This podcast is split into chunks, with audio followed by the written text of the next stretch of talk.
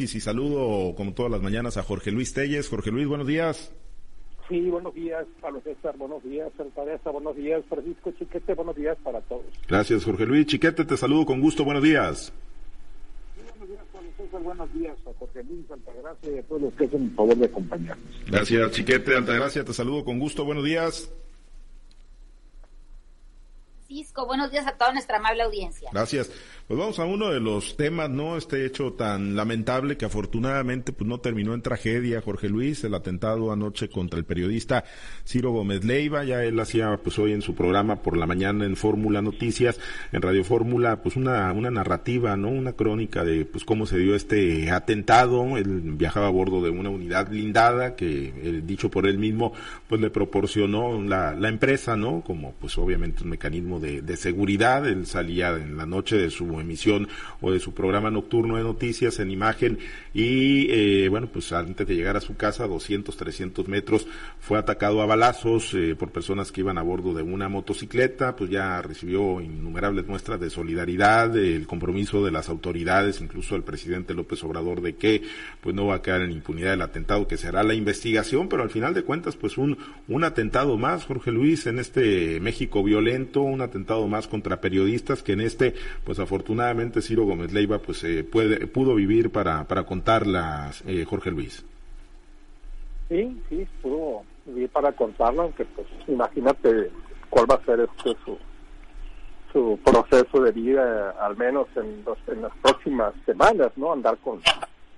Aunque pues luego ya las cosas tienen a, la normalidad, pero pues de aquí para adelante va a ser un desasosiego constante en lo que es su actividad periodística, que hoy reanudó, por cierto, con toda normalidad, incluso con la visita ahí del presidente de la Suprema Corte de Justicia, Arturo Saldívar, a quien le volvió a cuestionar, pues, no a cuestionar, sino a sacar a flote su profunda amistad con el presidente López Obrador, gracias a lo cual, pues, muchas cosas que se consideran inconstitucionales finalmente se pusieron en el plano de la normalidad.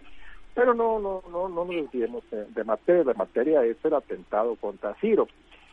Pues evidentemente se trata de alguien, es alguien de que yo descarto por completo que sea un atentado ordenado como pudiera pensarse por el gobierno federal, incluso por el propio presidente López Obrador. Ciro Gómez Leiva, siendo crítico, no es de los más críticos que hay en contra del gobierno de López Obrador. Hay otros mucho más, mucho más críticos y mucho más severos que Ciro Gómez Leiva. Entonces lo que lo que yo pudiera pensar es que se trata de pues alguien, un organismo, alguna alguien que le intente causar un problema al presidente López Obrador. Yo descarto por completo que este atentado sea obra de gobierno. ¿eh? No sé qué intereses tocaría Ciro en su, en su noticiero, en su programa. Yo no lo veo con, con constancia, sino ocasionalmente, pero pues evidentemente es alguien que trata de crear un serio problema al presidente López Obrador, y puede ser no únicamente de aquí de México, sino incluso ordenado por fuerzas del exterior para desestabilizar el régimen de López Obrador, pues que donde hay que decirlo, pues eh, un respeto a libertad de expresión pues muy muy particular. Ciertamente se, se, permite que se le diga de todo al presidente, pero él también cuestiona de todo. Él critica todo y, y critica y condena a todos los que no están de acuerdo contra él. Él quisiera que todo el mundo pensara como él, que todo el mundo estuviera de acuerdo con él en todos y cada uno de los detalles, desde los más grandes hasta los más leves.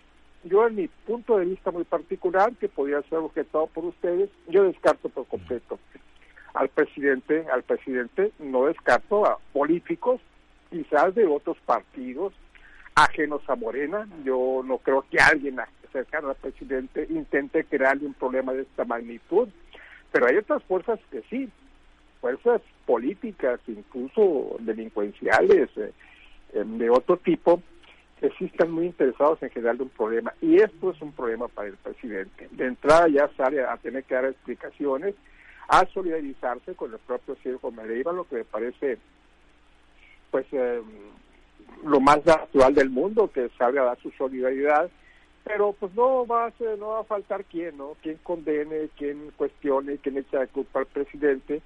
Te digo, para mí, un atentado más, muy lamentable, que es reflejo de la realidad violenta que se ve en México, de que nadie tiene la vida comprada, de que una persona como Gómez Ley, un comunicador de alto rango a nivel nacional, sufre esta clase de atentados, bueno, pues eh, ahí te explica el por qué el alto número de asesinatos que hay en todo México. Y iban contra él, ¿eh? Iban contra él. Fue atentado directo, que lo salvó el blindaje de su camioneta, afortunadamente, gracias a Dios. Pero te digo, reflejo del clima de inseguridad, de violencia y de la exposición a que tenemos los periodistas todos los días, seamos chiquitos, sean grandes, de todo tipo lamentable. Vamos a ver cómo se evolucionan las cosas en los próximos días. Sí, eh, del pues producto, sí, pues obviamente del clima de inseguridad, ¿no? Que se vive en el país chiquete, pero también muchos y hacia allá va la narrativa, ¿no? Eh, pues producto también de, la polarización o de la satanización y de las agresiones verbales que, que todos los días se encuentran, ¿no? Desde la conferencia mañanera por parte del presidente Andrés Manuel López Obrador y que bueno eh, ha sido objeto de esas críticas, de esas agresiones verbales el propio Ciro Gómez Leiva, muy recientemente, ¿no? Y pues muchos dicen, pues quizá, pues no lo mandó a tratar de matar el, el, Estado mexicano o el gobierno o el presidente, ¿no? Pero sí coloca a los periodistas críticos en esa condición de vulnerabilidad, tanta, tanta crítica y tanta agresión desde la mañana chiquete. Sí, eso es una, un elemento muy importante. Esta mañana el presidente, con toda propiedad, se refirió al asunto, lamentó los acontecimientos ofreció que se iba a realizar una investigación a fondo, hizo un reconocimiento, no solo de Ciro Leiva, aunque ahí tuvo que malabarar, porque sí ha sido un, periodista muy crítico del gobierno de López Obrador. No es un periodista frontal visceral como pudiera ser Loreto, como pudiera ser Raimundo Río Palacio, pero sí es alguien que critica, que analiza muy a fondo y critica, y además trae un enfrentamiento de muchos años con el presidente. Pero el presidente por eso tuvo que hacer muchos malabares mentales para poder hacer una semblanza, digamos, positiva del periodista y embonar esto con la crítica a, los, a los que atentaron contra su vida. Pero inmediatamente después de ese compromiso de hacer justicia, de esa solidaridad, de reconocer incluso que la pérdida de la vida de Ciro Gómez habría sido un problema, habría generado una inestabilidad política para el país. Pero inmediato, casi inmediatamente después de eso, analizando el asunto del INE, dijo que los periodistas estaban en las mafias del poder, que solo había eh, becas para la gente de, de, de Aguilar Camín, de Enrique Krause, el periódico Reforma pagaba 150 mil o 200 mil pesos por estar atacando al gobierno, por conservar al antiguo régimen, en fin, ese discurso de odio del que seguramente se habrán nutrido los, agresores, porque si no los mandó nadie de López Obrador ni de su equipo, que es, también estoy de acuerdo en que es poco probable eso. Si es alguien que está leyendo al presidente todos los días, que está viendo ese discurso de odio, de condena, de, señalamientos absurdos y gratuitos, enconados incluso, y que piensa pues que así o le hacen favor al presidente o se pierde en la versión que el propio presidente genera. Ese es uno de los graves problemas de este país. Es parte de la polarización que se está viviendo y que no ha sido analizada, ya no digamos por el presidente, que lo vemos que sigue nubilado por sus rencores. Es parte del discurso de todos los morenistas que quieran quedar bien con el presidente. Y pues esa es una de las consecuencias necesariamente. estábamos, yo estaba a la espera de algo que dijera la, la, la jefa de gobierno, quien convocó para una conferencia de prensa hoy a las 8 de la mañana, tiempo local, 9, pero no ha trascendido nada. García Harfus, el jefe de la policía capitalina, dice que tienen ubicadas ya identificadas un vehículo y una motocicleta lo que falta nomás es dar con los, los presuntos eh, los que atentaron contra la vida de Ciro. Pero el hecho es que estamos pues, en, esa espera de que, de que haya noticias inmediatas, porque como en todos los crímenes, si no hay respuestas inmediatas, ya no las va a haber en el futuro inmediato. mucho menos a mediano o a largo plazo. Es muy, muy grave lo que pasó en, anoche en la Ciudad de México y tiene repercusiones para todo el país, Pablo Sí, efectivamente, muy, muy grave y pues pudo ser peor, Altagracia afortunadamente no lo fue. Pues afortunadamente para el, para el periodista Ciro Gómez Leiva, pues pudo contar con la protección de, de una unidad que, que fuera este que lo pudiera salvar de este atentado directo que, que, que sufrió en su persona, ¿no? A mí lo que me llama la atención es todo lo que viene después de eso, lo que estuvo antes y lo que viene después, no tanto el, el hecho grave, muy, muy cuestionado también este, este hecho, ¿no? Lo que es el grado de exposición que tienen los medios, los, los periodistas, los, los que de alguna manera expresan sus opiniones en los medios de comunicación y cómo estos han sido exhibidos, señalados, todos los días por el presidente de la República, incluso se han señalado domicilio, los nombres de las de, de, sus familiares, las propiedades que tienen, los ingresos que, que, obtienen por, por el trabajo que desarrollan, donde los ha vinculado con, con mafias, con grupos de poder, con eh, incluso personas que quieren desestabilizar su gobierno.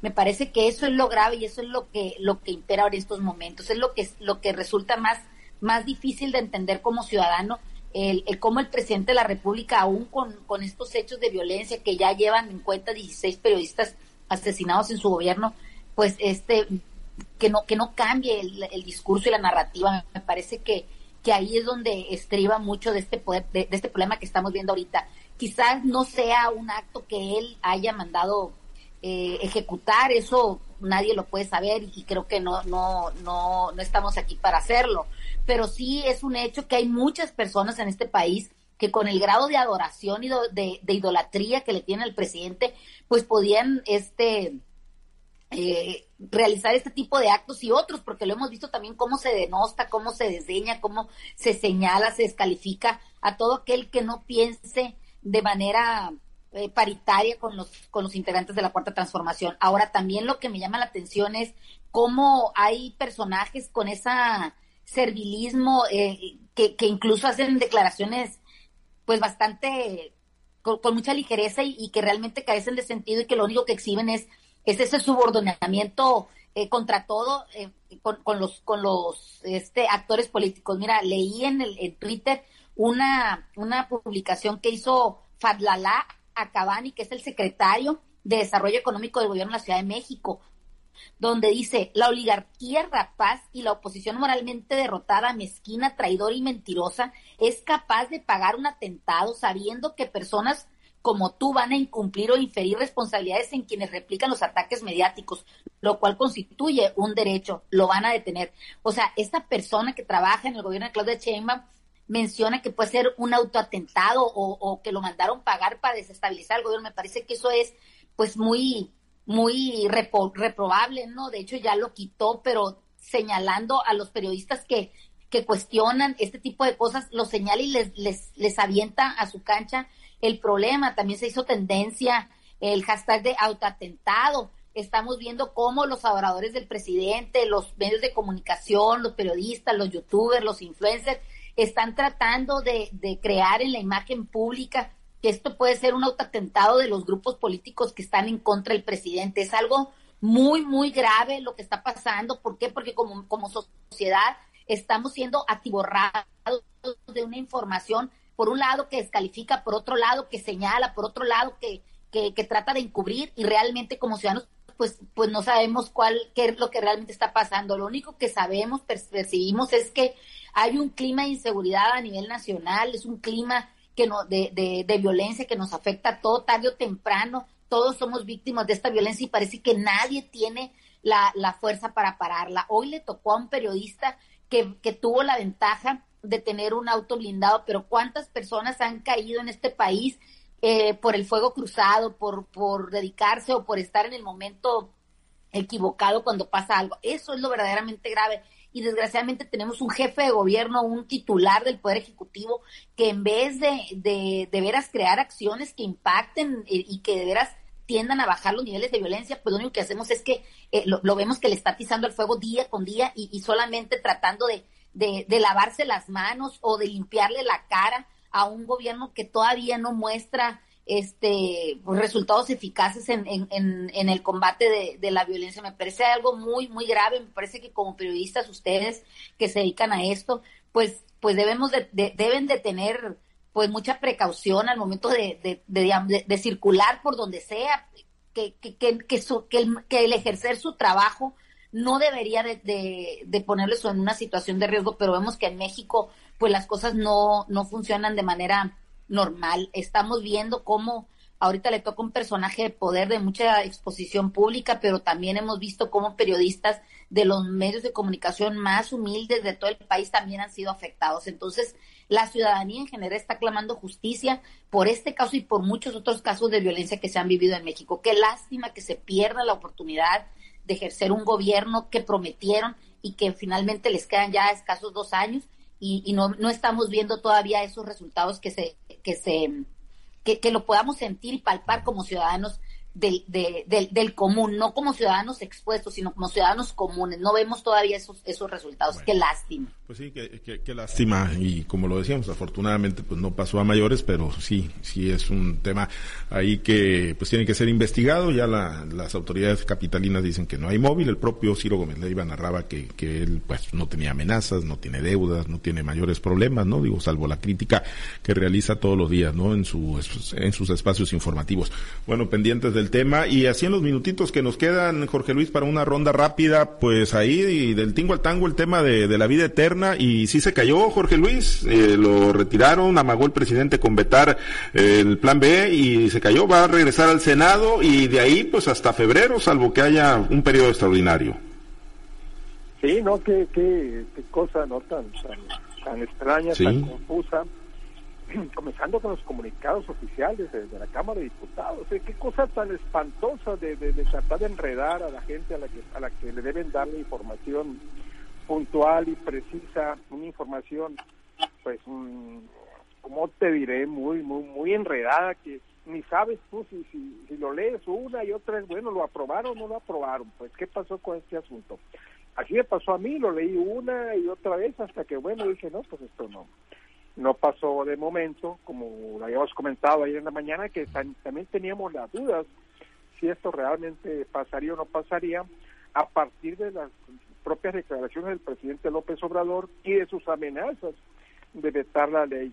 Finalmente el Partido Verde Ecologista Mexicano toma la decisión de retirar, de retirar esta propuesta tan absurda que nos regresaba a aquellas elecciones en las que en las que en un solo cuadro se englobaban los logotipos de tres partidos y todos los, eh, todos los, si tú votabas por un partido, automáticamente votabas por los tres y bueno, pues este, a final de cuentas decían, de esto me toca a mí tanto, para tú, para mí, para tú, y así era como se, como se, se, contabilizaban los votos. Volver a eso, qué cosa tan absurda, esperemos que finalmente eh, cuando llegue esto, sea en el Senado, sea en la Corte, esto que hay abajo. No puede ser un regreso tan brutal a la cavernaria política de México. Pues sí, sí, del Senado pues sí salió con vida esto de la vida eterna, valga la redundancia, chiquete, pero bueno, se, se cayó ahí tras el amago del presidente López Obrador y pues eso obliga a que regrese al Senado de la República, chiquete, y pues se va, se va hasta febrero o ves posibilidades de que convoquen un periodo extraordinario? Yo creo que no, yo creo que se va hasta febrero porque para decretar un, periodo extraordinario necesitan de la oposición en las juntas de, coordinación política, entonces yo creo que no. Pero mira, qué bueno que se haya caído esta cláusula. Se quedó todavía la del, este, del dinerito, de los guardaditos, de un año para el otro. Pero qué bueno que se cayó. Ahora, ¿qué nos muestra todo esto? La triste situación del Congreso mexicano el gobierno federal ordenó que se sacara adelante el plan B a como diera lugar. Y luego no le gustó al presidente cómo quedaron los acuerdos que hizo su secretario de gobernación y amenazó con, quitar la, ley completa. Y como el miedo no anden burros, pues los burros del verde dijeron mejor retiro mi cláusula de sobrevivencia. Pero entonces ¿Qué seriedad puede ver la sociedad en sus representantes populares? ¿A quién están sirviendo? ¿A la sociedad? ¿A la república? ¿O al presidente? Y al presidente según sus caprichos y sus humores de momento. Porque ya les había mandado una cosa, se la, se la confirmaron y se la corrigieron y no les gustó. Y entonces otra vez y otra vez. Esto nos muestra cómo el poder legislativo no existe, no tiene ninguna independencia. No es nuevo tampoco. Esto ocurría con los gobiernos del PRI, por supuesto, ocurría durante los gobiernos del PAN, y está pasando con los que iban a ser diferentes. Entonces, ¿quién representa a los mexicanos? Pues nadie, porque los legisladores representan, por lo menos en su gran mayoría, al presidente de la República. Bien. Altagracia, con un comentario breve nos despedimos sobre este tema, ¿no? De, la vida eterna y del plan B y que pues ahí está, todavía en pausa, ¿no? Porque efectivamente pues al presidente no le gustó y va para el Senado otra vez. Bueno, pues en el, en el mundo de los otros datos tenemos una nueva edición de la Casa de la Risa, porque realmente en eso se ha convertido el Palacio de San Lázaro, ¿no? O sea, lo único que vemos es un Congreso subordinado a las decisiones del presidente, donde dejaron de ser la voz del pueblo para convertirse en los artífices de las políticas del momento, las políticas que se dicten desde Palacio Nacional. Qué triste, qué lástima que se pierdan las oportunidades, como te digo, de llegar a una posición para ejercer la voz ciudadana y que se conviertan solamente en focas aplaudidoras del, gobernante en turno. Es una lástima. Mm. Y el, el Senado va a tener que volverles a aprobar lo que manden, porque finalmente solamente es Cámara Revisora, no puede proponer, ¿no? Entonces, pues, a lo que diga el señor presidente, sí, señor. Sí, y lo van a, lo van a aprobar, pero pues obviamente hasta febrero. Bueno, nos despedimos, Altagracia, excelente fin de semana. Que tengan un excelente fin de semana a cuidarse del frío. A cuidarse del frío porque sí están bajas las temperaturas. Gracias, Chiquete, excelente fin de semana. Buen día, saludos a todos y sí, cuidado con las temperaturas. Sí, gracias Jorge Luis. Me voy a Francia. ¿Le vas a qué? ¿Qué? Bueno, pues sí. Contreras. Hoy los, hoy los. Ahí, ahí, platicamos el lunes. No, va a ganar Argentina. Va a ganar Argentina y Messi. Ahí el lunes platicamos. le vas a Messi? Eh, le voy a Messi, pues le voy, no, le voy a Argentina y a Messi, a los dos. A Messi, mira, mira, ¿qué le hace que se hayan burlado de los mexicanos? No se burlaron de los mexicanos, hombre, está, Pero está ¿cómo peor no? Si desde antes, durante y después. Está peor que Antes, Canel. durante y después. Ah, bueno, y además con justa razón se burla, pues si son muy malos los de México para jugar fútbol, ¿no? con más razón no se deben de burlar. bueno, gracias, excelente fin de semana.